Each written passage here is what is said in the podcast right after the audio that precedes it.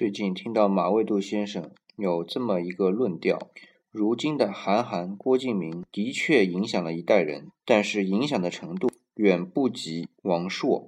这话一点都不假。如今的时代，信息都以碎片化形式呈现出来，而追溯到上世纪八十年代，那时候的信息虽然也是有电视媒介、小说，但至少也是一整片一整片的吧。